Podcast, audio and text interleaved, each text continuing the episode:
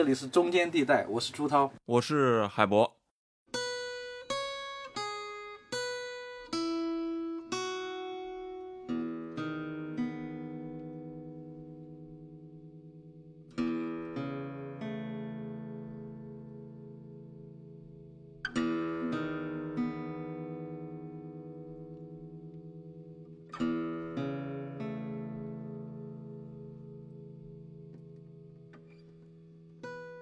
类似这样的一个，就是西方的新古典的构图，加上中国的传统的这个大屋顶啊、基座啊、斗拱的样式的这个做法，然后内部其实是个现代的功能。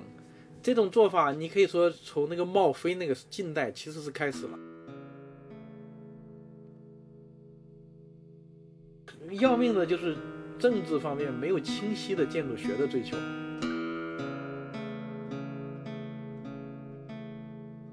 二零零八年的时候，给那个以前《建筑师》杂志的主编杨永生先生打电话，说我我想研究那个北京的这个五八五九年国庆十大建筑。十大建筑，嗯，他第一句话回就是晚了，晚了，太晚了，你要十年前就好了。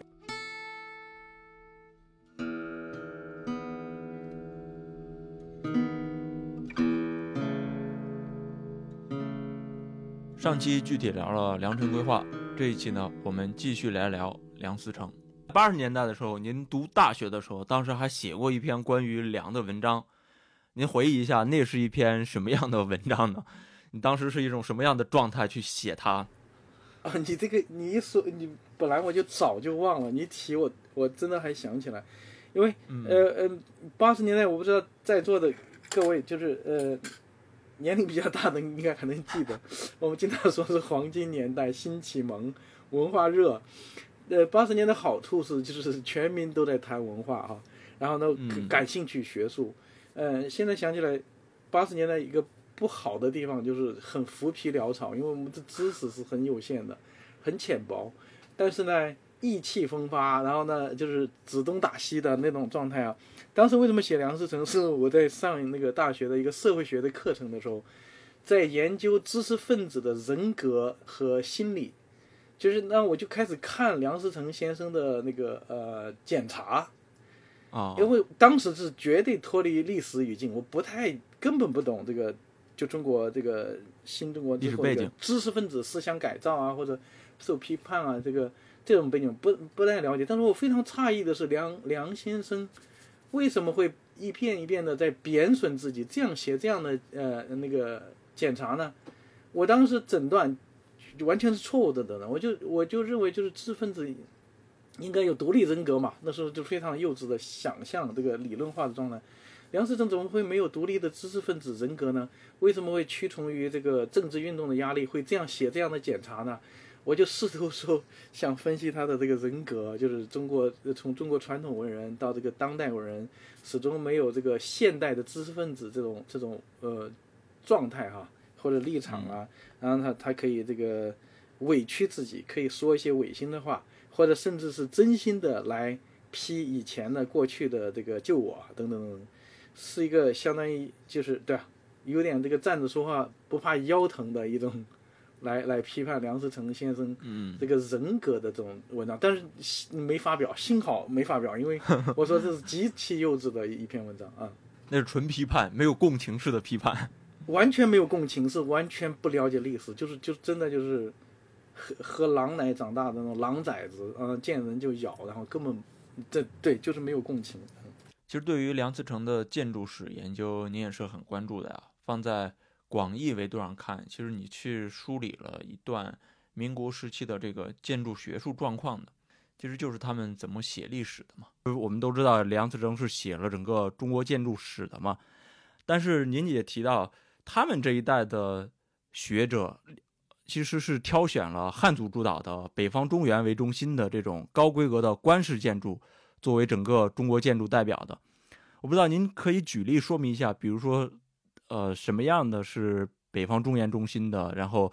官式建筑的代表呢？如果用我们现在能够看到的这些建筑原貌的话，它是什么什么形态的呢？呃，梁先生他们塑造的这个这个范式影响实在太太大了哈。嗯，就现在就是几乎就有点难说，哎，还有还有没有这个另类的这个中国建筑的论述呢？对，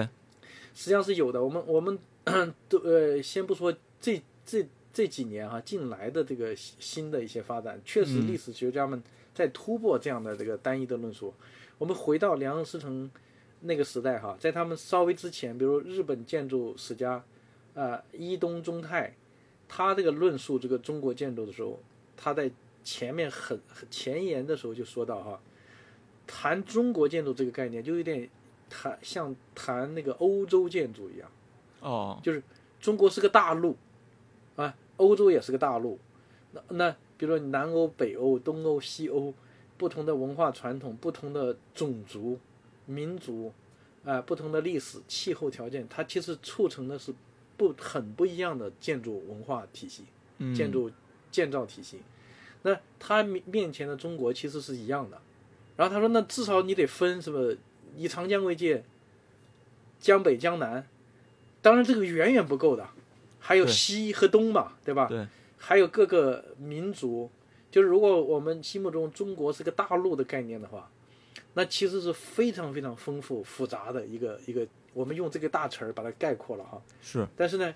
哎，所以他的说，就谈中国建筑，就像谈那个欧洲建筑一样，就是漫无头绪、啊，很茫然这样一个概念。嗯，他他这个概念，然后另外，所以他会一开始尝试性的分木结构，然后砖石等等等不同的建筑类型，嗯。然后地域哈，这个就我们今天说何为中国，然后呢，我们会往往说，哎，在历史上演变，中国是个什么概念，在什么时候内核是清晰的，什么时候边界是模糊的，什么时候形成了一个就是关于这个共同体的共想象的共同体的一个共识，这是个历史的演变。同时呢，有个地理的，什么一下东西说，一下这个南北，就是有有的地理空间的这个概念嘛。中国建筑一一定也是有这个问题。后来在那个抗战时期，呃，刘敦桢先生就是梁思成的营造学社的同事，呃，刘敦桢先生就是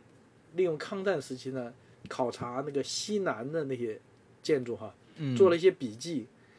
然后他就说哇，这个九牛一毛，就他看到的东西，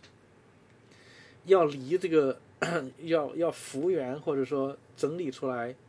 就是所谓的中国建筑的这个丰富性的话，呃，遥不可及。哦，哦，这所以总总的来说，我们说这一批建筑师，从伊东东中泰到刘敦桢哈，你可以简单叫他们叫实证主义的建筑史家，嗯，就是他们觉得是要穷极这个大的这个概念，要收集收集各种各样的证据，慢慢慢慢把这个填起来，啊，才能汇拢。但梁先生的思路是不一样的。梁先生心目中就我我第一，我要树立中国建筑是一个理论的一个概念，一个范式，我要找出一个主导性的风格，而不是穷尽各种丰富的案例，各种不一样的案例。他要找一个共性，为什么呢？这就我说的是一个一个民族主义的一个一个构筑。举个不恰当的例子哈，就是比如说在抗战的时候，让日本侵略军大大举侵入的时候，你到底是在在强调各个民族的这个就中国本土内各个民族的这个差异性，还是强调五族共和联合抗战？还要强调这种共性凝聚力。对对对对，在这个时候就不再是一不再是一个实证历史性的分析，而是一个理论性的构筑了。嗯，我在这个要迅速构筑起来一个非常清晰的中国建筑是什么，它的风格是什么，还还有很重要的是，他想构筑的是中国建筑跟现代建筑实际上是在在那个内在的原则上是一致的，我们都用框架，中国建筑是木框架。这个木框架从根本上其实跟现代建筑的钢筋混凝土框框架和钢结构的框架是一致的，嗯因而中国建筑是可以现代化的。可以承接西方的。对对对，就这个构筑是个理论化的构筑，就是他把历史，呃，当成一个就是历史这么多材料，我从里面抽取其中的一部分，我建立这个理论模型。呃，中国建筑是一个范式，它既是有历史演变的，它有各种类型，它是甚至有语法，就他在在他心目中营造《法式》这本书，监督各个地方那个修修木结构的时候，做这个成本控制的，呃，这个那种各个等级不同的关节有不同的做法来来抵制腐败的嗯这样一个皇家的这个木结构手册哈，他把它诠释成为中国建筑木构建筑的语法书，有语法，有历史演变，有体系，而且呢，最重要的哈，对他来说恐怕是最重要的，就是中国建筑跟现代建筑内在精神是一致的，可以现代化，可以催生出现代中国建筑。嗯所以他关心的是我能在有限的时间里把它整理出来，这个，呃，那就是那就是一个中国建筑学在这个民族主义论述中，哎、所做出来的一个工作，他的思路大概是这个样子。所以呢，那你想他手里拿了一本《营造法式》，不可避免的都是高等级的官式建筑。嗯，对？吧？皇宫、大庙，哎，然后呢，他因为有那个作为语法，他会去一个一个的去查，哎，哪个是符合这个营造法式的这个规定的。同时，你想在条件限制下，他在北京，他要下到那个田野去考察的时候，他有经费的限制，对吧？有交通的限制，对。那他要选什么呢？我就选最高级别的官式建筑来考察，因为这个最能跟营造法式对应。嗯而且呢，最能呃帮助他构筑这个中国的这个体系，就有点像西方古典是一样的。你我要构筑这个西方的这个古典建筑的渊源，先看古希腊神庙，然后再再去考察古罗马的这些神庙这些东西，嗯然后还有就是对历史的一个重新诠释，在当时呃中国的这个建筑史就实证的那些例子还没有完全呃理出来之前呢，梁思成先生现在先有了一个呃文化的兴衰的一个认识。中国文化从泛泛的来说哈，汉唐这个不光是历史上的这个呃黄金时期哈，也是汉人的黄金时期。中国人就是以汉人为主导的这个历史哈，嗯然后呢，那到了宋是醇和优美哈，然后呢，他所滋生的那个时，嗯那就是他所出生的那个时代啊，晚清，那就是野蛮人，他们入侵了这个华夏，入侵了汉人的地盘，所以呢，所以这个文化，中国的文化就是汉汉唐的这个全盛，到宋朝的这个纯和，然后到这个近代的这种粗鄙化、嗯。退化，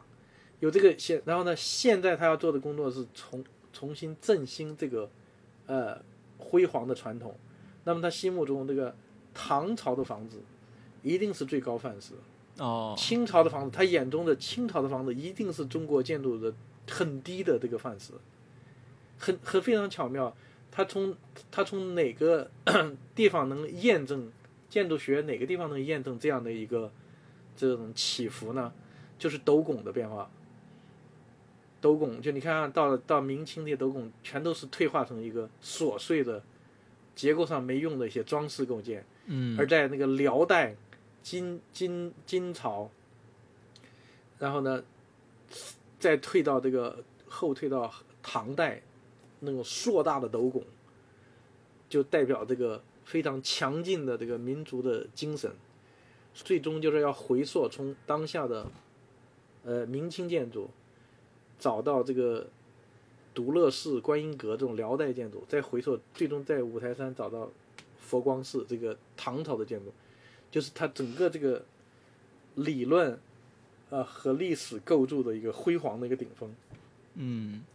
五台山佛光寺就是它最高的典范，而且那个实力还在那里。对，就是那是唐代的寺庙嘛，唐代的寺庙，而且斗拱硕大，那个那个比例哈，就是用它的呃读解来说，就是非常的这个呃强劲，因为你想想，中国在民民国在近代的时候，这种羸弱哈，受受外族的这个欺凌，嗯。所以弘扬这个强劲的文化，不管是从那个武术，就体育、功夫，对，然后书法，强调这个魏碑，然后文学魏晋的风骨，就是一反这个晚清晚清的那种矫揉造作的宫格体，乾隆那那些美学哈，嗯。梁先生的建筑美学，我呃，我觉得在跟民国那个那个时候想要保种强国哈，这个整个的气氛是是一致的。嗯，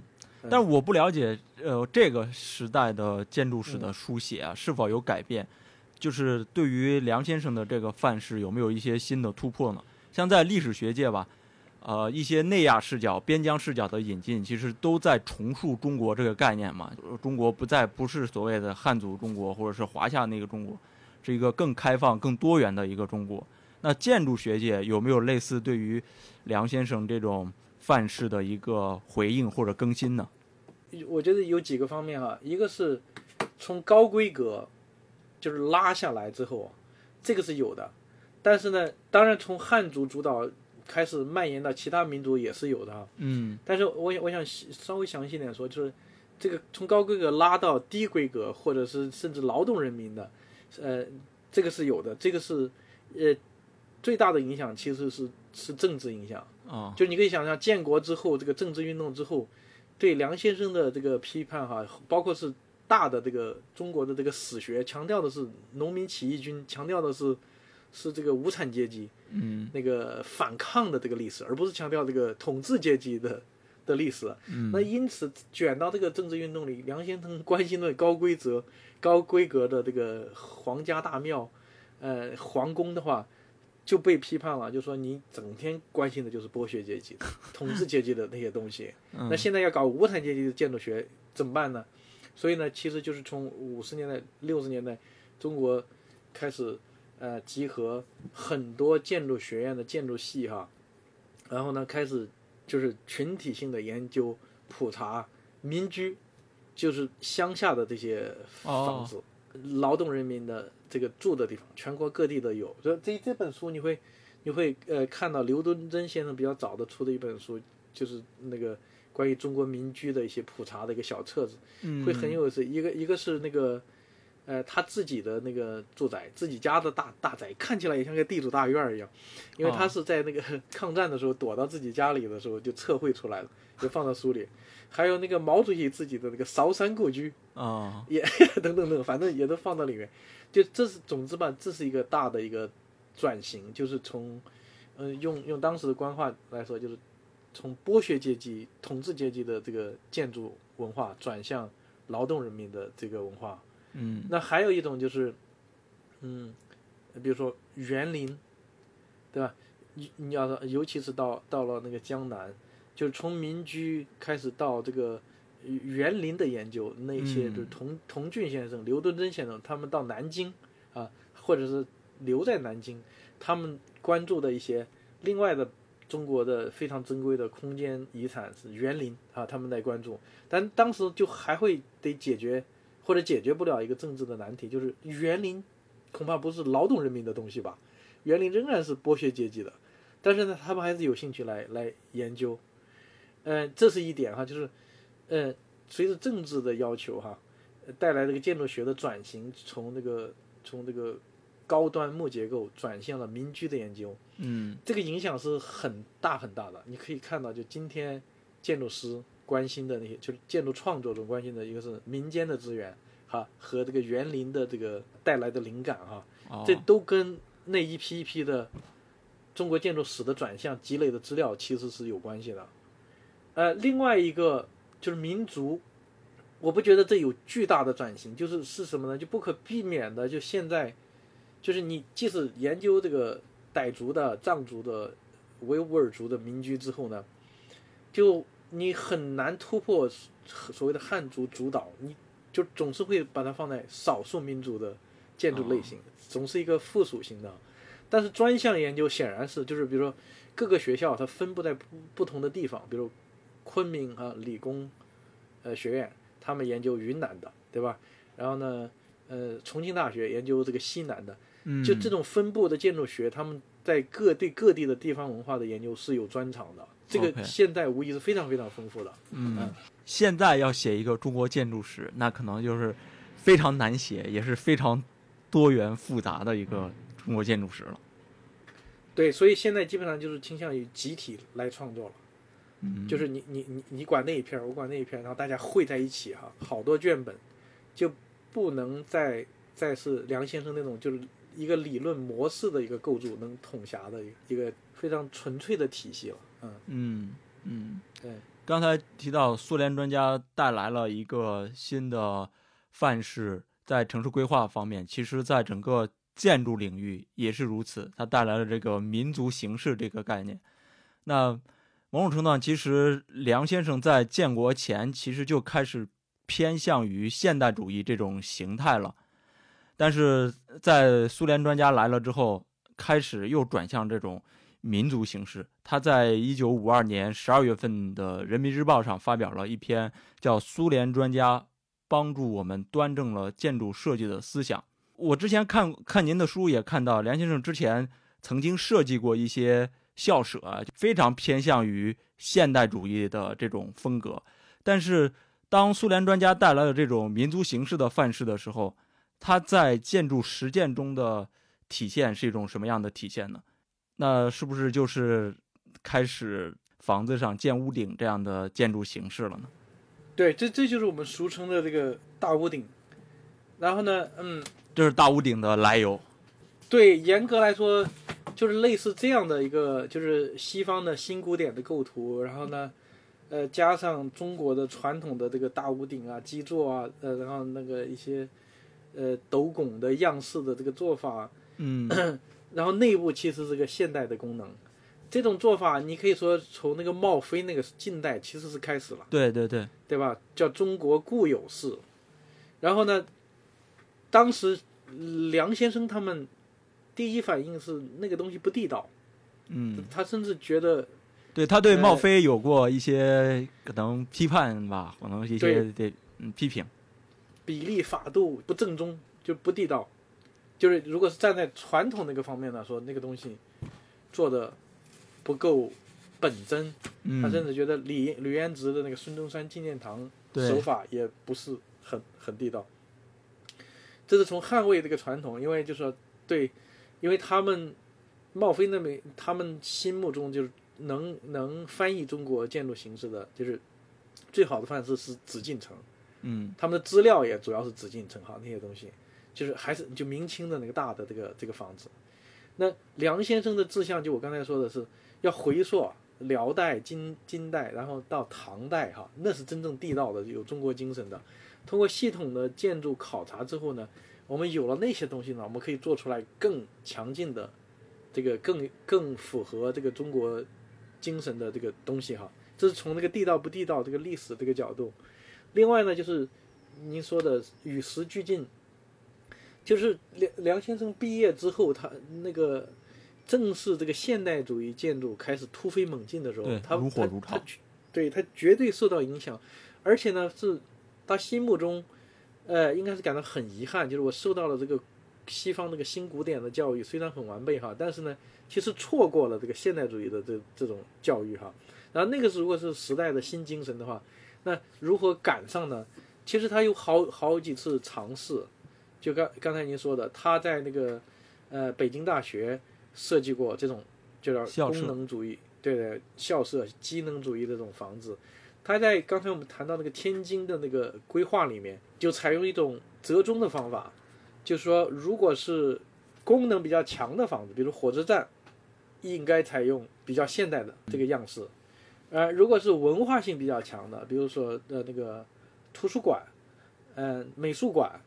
然后应该采用，就是更多一点的中国传统的符号。对。那如果是政府办公大楼，那应该更强调中国固有的东西。他开始这样开始折中吧。但是显然这个大势所趋，就现代主义在世界范围里越来越这个取得胜利的时候，他确实想想跟，不光是建筑设计，我刚才说的那个城市规划他也想跟，对吧？就是城市功能分区啊、大街廓啊什么那些都想跟。但就在这个时候，就包括这个一九四九年那个，呃呃五月份就说的那时候，那时候座谈会上面，他仍然宣宣讲的是这个，嗯，就是北京在西郊如果要做这个新的这个中心区的话，现代主义的规划，现代主义的这个风格，然后呢，比尝试翻译中国的传统的东西，但仍然比较适合做现代主义的房子啊等等等，对，但是就就是。这个往前一路往前冲，追赶时代精神的这个趋势，就是很快在那个呃五零年代初呢，就一下子就被绊倒了，就是这个一 对，就是一边倒，向苏联老大哥学习，一下子其实就给一百八十度的扭转。苏联发生了什么呢？俄国十月革命的时候哈、那个一九二零年代的时候，曾经短暂的，大概有个十十十多年的这个辉煌的现代主义的，就是先锋派勃发的时期。对，我们通常叫构成主义啊，因为那时候就是幻想的新的政权，然后呢，新的这个社会制度，然后要诞诞生出来完全不一样的现代的这个风格的建筑，跟新社会配合哈、对，啊，一一一大批这个先锋派的实实验性的作品出现，但是那是列宁时时代哈，然后斯大林一当政的时候，一九三零年代的时候，迅速的就开始打压。斯大林相信，仍然相信古典的，就是俄罗斯的传统风格和和古典的构图放在一起，他鄙视仇视这个现代主义，把现代主义全部打压掉。就一九三零年代，就是这这也是很讽刺的，就是希特勒在西边打压现代主义，认为这是共产主义的这个流毒，这些东西的话是是精神的腐败、文化的堕落，就现代主义的方式。对，斯大林在东边认认为这是这是资本主义的精神污染，就把这个先锋派往西赶。希特勒在西边呢，把这个先锋派往东赶，反正两个政权都排挤现代主义。在这个时候，就中国的政权其实对建筑没概念，不管是啥现代主义还是呃民族主义，其实完全没概念。对城市、对对概念、对建筑都都没这个太多。城市建设，我们中国就是我我们政权对中国的传统某些传统文化是有概念的，比如说书法，呃，绘画，然后民间的曲艺，啊、甚至音乐啊这方面呃理解很深，或者说见解很清晰，但是对建筑完全没概念。嗯，在这个时候呢，能做的是什么呢？就是一边倒的时候我就学苏联，如果如果斯大林批现代主义，那我们也批现代主义，嗯然后再加上一边倒的这个国策，合起来就就促使中国建筑界呢，就得跟着苏联的那个斯大林倡导的叫社会主义现实主义这条路来走。嗯，那就你刚才说的，梁先生追赶现代主义的，突然给绊倒了，突然说现在是要回到这个斯斯大林的那个社会主义现实主义，那是什么鬼东西呢？就是其实就是用那个西方古典的构图，三段式什么什么，然后把民族的形式把它拼接起来。作为装饰给添加进去。对对对，哎，在正是在这一点上，梁先生的那个大学的教育是最得心应手的。嗯，然后再加上他对这个中国的传统建筑又有那么精深的研究，对吧？嗯手法比例很地道的时候，哎，他就给大家做示范如何做啊，西方的三三段式，有有一段很形象的嘛，他给大家讲课，圣彼得大教堂的三段，那个基座我们可以变成那个汉白玉的这个我们传统的那个基座，然后中间的中间的那个楼身可以那个把他们的古希腊神庙的那个呃山门变成我们的这个呃硬山的那个山门，然后硬山歇山的那个山门。哈，然后呢上面的穹隆可以改成我们天坛的那个大的那个船尖顶亭子，就是把西方的直换，但是呢构图原则是是西方古典式的，你呢就变成了就是社会主义现实主义的中国版。嗯来来，呃，满足现在的这个就是建筑的这个政策的要求吧。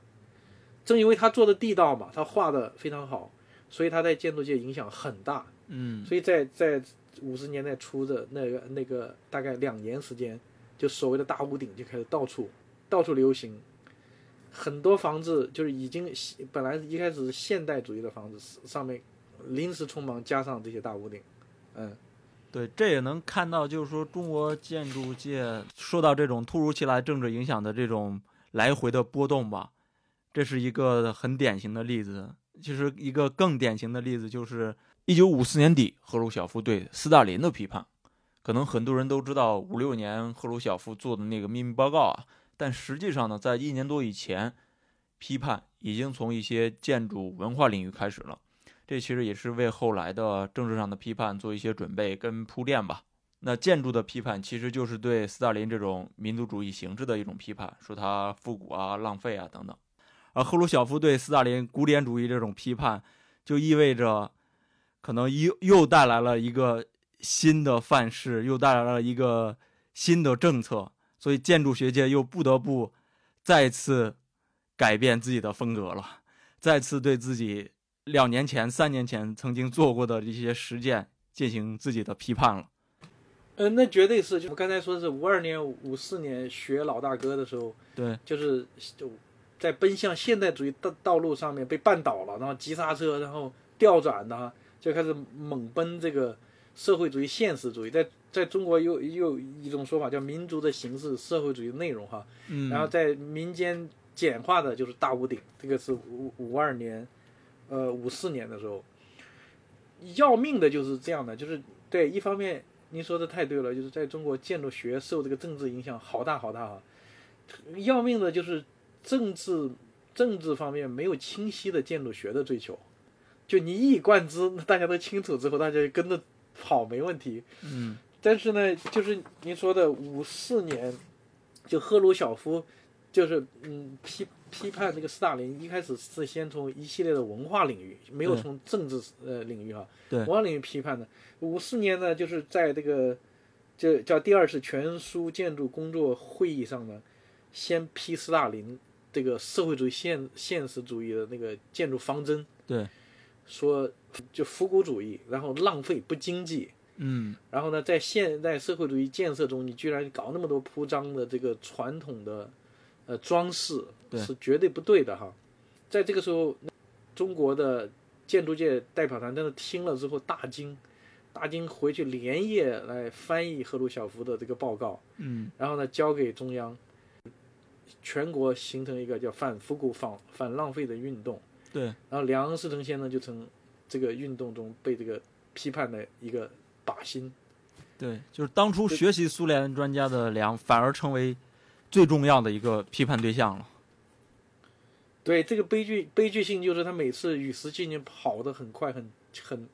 很敏捷，很快，然后呢，他的手法和思想修养都很高超，嗯，每次都是一个引领时时代风潮的人物哈。但是呢，每次这个一回潮的时候，他应该往往就是最先被被打落下来的，嗯，被一个反的一个潮流给给拍倒的，嗯。其实，在您看来，您的书里这边也写，在经历了这两次巨大的。相当于范式调整巨大的这种掉头之后，呃，特别是那次反浪费、反复古的对他的批判，这一次反倒成为梁思成这个学术生命的一个终结。对，我觉得这这一左一右的这个闪失哈，就对他的这个打击太大了。另外就是 你可以想从，其实从四九年建国之后，就是知识分子思想改造一波一波的，梁梁先生其实已经在不停的写思想检查了，但那个时候。我们可以说哈，呃，有一部分是真诚的，就是可能是哈，就是真心的要跟上这个时代，要革新自我嘛，对吧？用新我，不停的用新我来革除旧我哈，跟跟随时代，清除自己的一些东西。当然有时候是出于压力，有时候呢，不得不对自己深爱的这个父亲哈，就是做一些诋毁哈。但那个时候我们就说，不管怎么样，其实说我想跟上这个时代，那。问题这个时代不停的转向，然后你转一次，比如说一次大闪失，就是对现代主义的东西被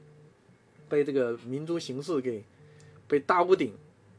给取代调转，这个调转之后再一次的打，就是反复古反浪费，所有这个东西其实是错的。这次的批判是非常的全面的，就组织起来批判，一个是批他的城市规划，那粮食方案就可以拿回来，说你这个不听中央的。调度，跟苏联老大哥对着干，批城市规划，然后另外批他的这个复古主义，对吧？建筑的设计，你导致全国范围的这个浪费啊，经济上的，然后那个文化上的复古啊，嗯，倒退，哎，然后呢，其实我觉得可能是最致命的是批判他的历史研究，这个专门组织写批判稿啊，就历史研究是拿，主观主义、唯心主义，替这个统治阶级辩护，然后那个营造法式，这是很要命的。就营营造法治是这个宋朝李诫做的这个监督地方官员腐败的，就不要乱修楼堂馆所，严格的控制建筑造价的这样一个，就是有一定的这个呃呃，就是廉政的这种色彩的一个一个手册。结果呢，被他给读成中国古典建筑的文法，这是唯心主义。然后当然，这其实，在学术上摧毁了他的所有的根基。嗯，城市规划、建筑设计和历史研究一个彻底转向。那你你想，在这个状态下，他几次想追赶时代的风潮，然后每次都被时代风潮给拍倒。这一次呢？是有有有体系的组织，这么多人来系统来来批驳他，就我觉得他政治上就迷失了，就真的不知道该该往哪个方向走，然后呢，从根基上就给摧毁了，就学术思想毫无价值，在这个新时代里面就基本上，呃，没有可以施施展的一个余地了，嗯，所以以后可能对，其实。我只是选择了两次比较典型的对他的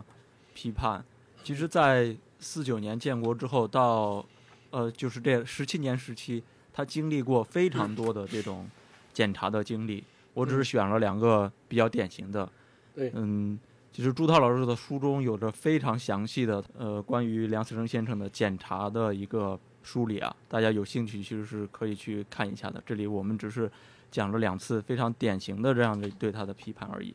在您看来，对于呃梁在经历过这次批判之后，他在之后的一些表态或者之后的一些经历，更多的是一种什么样的呈现呢？我觉得就是政治优先了。我我相信过了这过了这这这这一个就是新中国的十年之后呢，建筑师。多多少少的开始意识到，就是政治跟学术之间的联系往往是偶然的。就一开始你相信某一种新风格能符合这个新政权的要求，可能一转一转眼，这个新政权彻底就会背弃这种东西，一个一个相反的一个东西，因为它是受其他的变量影响的，而且呢，在这个思想上面和这个学术的研究上面，比如思想就政治界对思想改造的要求，那个笼统的那个说法呢？很难理解或者构筑起来一对一的，你学术上或者建筑学上到底该怎么做很难，就这个联系是非常复杂任意的，完全取决于当下的国际国内的这个情形，在这个时候就开始有点就是幻觉可能破灭了，就觉得哎，反正一切都是任意的，那我们尽量的逢迎吧，尽量的迎合当下的潮流，也不要多么就是。清晰坚决的表态，建筑学的坚持，但是在政治那个层面上，我要我要，呃，顺应各种潮流，喊口号呗。所以你看下面，下面紧紧接着就在征明时期，征明时期，好，大家放开可以谈的时候，梁先生又又去就鼓励别人要民放，说我以前也批评过共产党啊，大家民放民放民，结果没多久又开始反右了。在这个时候，梁先生又是反右的急先锋，他可因为他成为这个比较很早的表态，然后呢，当然就是他的那个同道哈，就陈占祥先生和另外那个呃从法国回来的华兰红先生，华兰红先生就被称叫陈华联盟陈华反党联盟，嗯，被打成这个呃右派的这个建筑界的。这个典型，然后梁先生主持这个批判大会，对，所以到现在我们聊到这个呃，比如说华新民先生，就华朗公先生的女儿啊，现在一聊到这个事儿呢，到现在都还就是不能原谅梁思成，嗯，对，嗯，就梁先生当时不光是批这个华朗红、陈占祥，也发表文章批科学家，批这个这个学术界的那那些领袖，因为他是。相当于在知识界里反右的，就是不管是被安排的，还是他自己积极争取的，就是在反右的时候，他是一个非常呃积极的一个关键人物啊。嗯嗯，我我看过，应该是陈振祥先生在梁思成逝世八十五周年还是九十五周年，他写过一篇纪念呃梁思成先生的文章，其实也提到了梁思成在那个批判大会上的一些对跟他的经历，他似乎其实是比较理解梁先生当时的个人的一些想法的。那你能不能具体解释一下？因为我实我实在不懂，就是那个历史上记载那那一段话是我什么意思？就是你能不能 给大家分享一下？陈振祥就是自己回忆的时候，当时呃，就是说梁思成就是首先见了他，就说：“振祥啊，你怎么这么糊涂啊？”对对对，但这句话是什么意思呢？就是 比如说这个这个这个可以有很多解读，这个这个我们后后来当然可以对他有各种各样的解读。我我的感觉就是，如在陈振祥自己写文章来去，嗯，呃，回忆这个事情的时候，他自己相当于已经更多的释怀了这件事儿。对，但就就这就是我们今天那个怎么说呢？回顾这个历史艰难之处，就是我们得到的都是只言片语，然后呢，这个只言片语哈，你从那个语境揪出来的时候，其实你可以随意安排他的意思。是是。然后呢，陈占贤先生有没有释怀，其实我们也不知道，因为他写的也很少，然后大家没有。就是如果如如果历史学家啊，就是同样一个历史现象，如果是好几代的历史学家有一种信念，我们要不停的发掘史料，然后呢还原还原，有一种信念是最终会还原出来的。但是当历史研究成为禁忌的时候，你资料就很少，然后很多人都不愿意访谈，不愿意说出来，因为那段历史太痛苦了。嗯，那他们很多人就会带着这个黑暗的这个记忆和心结呢，就默默的就就去世了，这个历史就淹没了，永远复原不了。对所以在这个时候，呃，我们剩下的就是对那个只言片语的这个诠释和臆想哈，很容易，而且都是自我去解读的。对我我我们回我们回到这一段，就这一段我反复看的时候，每次我都觉得很很很困惑，很很悲凉。就是这个可以可能是，比如说梁梁先生在台上开主持批斗大会，对吧？陈占祥、花朗红批了一通之后下来。或者在批斗大会开之前，应该我印象中应该是开之后吧。然后梁先生过去呢，就是占祥，你可真糊涂啊！这个意思到底是他真心的觉得陈占祥作作为这个右派反党犯下了这个罪行，不可饶恕？你怎么犯下了这样严重的罪行呢？然后还是说你为什么你整天穿个西装，然后呢，呃，你说个普通话大家都听不懂，然后你整天。呃，拽着洋文，然后那个时不时就往那个英国领事馆去出席宴会，让让让同事都很烦你，都很嫉妒你。然后一反右的时候，你是第一个。哦，你平时怎么那么嗯不谨慎呐？你可真糊涂。就那句话，我不知道他什么意思。然后真的我也不知道陈振祥最后就是，其实嗯没有人有机会能好好的打开他的这个。心扉哈，把他心里想的和和以前的那个事情给说出来，真的很遗憾，就是那一代人的这个个人的恩怨和这个政治的这个大潮之间纠结的这个命运的悲剧就没法没法复原。对。对。对，我知道您在写这本书的时候，其实也是希望能够引发一些这种争议，然后不断的再有其他的人再去。进入到这个领域，再去不断的深耕它，不断的去挖掘事实的真相的，然后多个人共同完成这个这个母题。对。但似乎您写完这个之后，只是作为一个争议存在了，而没有人继续去深耕下去，继续去再去围绕它去做突破，再去进入到挖掘到新的史料，它就只只是停留到一个争议阶段，这还是很遗憾的。对，争议都是都是非常肤浅的争议啦，就是啊，梁先生是不是抄袭啦？对对对。然后呢，呃，就很无聊了。对，然后不管是呃发表什么意见的，大部分人其实也没有好好读我的书了，而是读这个媒体的报道，这个都不说了。我觉得最遗憾的是，就是历史研究，就是你一旦错过一个时间段的时候，那些当事人都去世的时候，你有些史料永远没办法复原。我记得二零，呃零八年，二零零呃二零零八年的时候，给那个呃以前《建筑师》杂志的主编杨永生先生打电话，说我、嗯我想研究那个北京的这个呃五五八五九年国庆十大建筑。十大建筑，嗯，他第一句话回就是晚了晚了，太晚了，你要十年前哦。就好了，因为大量当事人已经去世了。哦，那我说那那我必须得做起啊，呃，所以就采访了当年的那个、呃、参与十大建筑一些管理呃和设计的一些老人，然后《梁思成》这本书其实是那个系列访谈的一个一个派生品，就开始接触到频繁接触到梁思成这个话题的时候，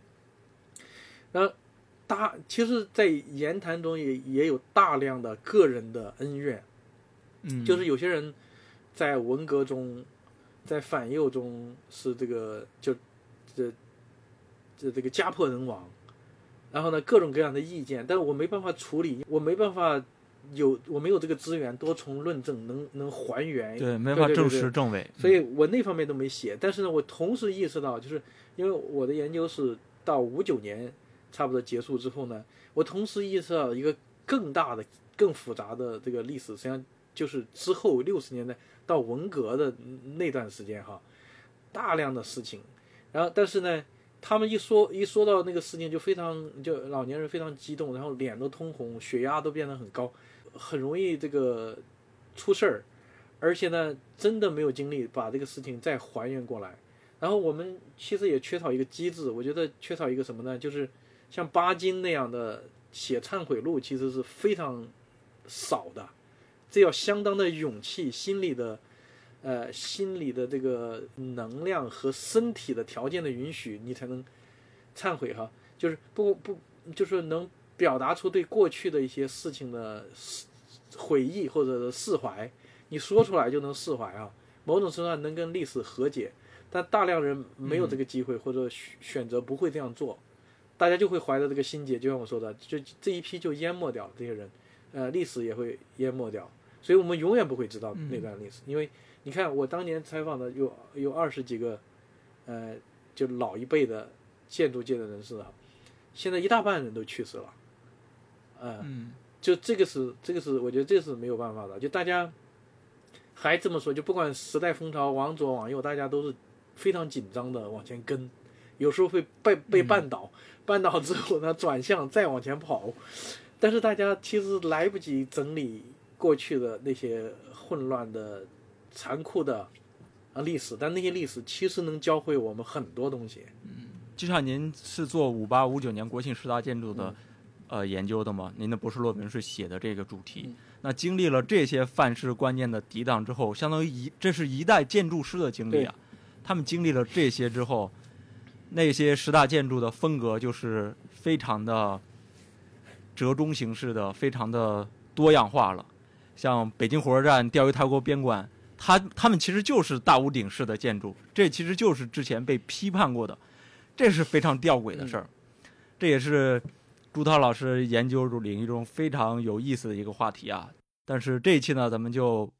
不展开聊了，以后有机会呢，我们再详细谈国庆十大建筑跟改开之后的一些建筑批判。这些呢，其实都跟梁思成的研究是一以贯之的，有一个脉络存在。好，那这一期就非常感谢朱涛老师和我们聊了这么多关于梁思成的故事。好的，非常感谢大家，嗯，我们下期见，好，拜拜。拜拜。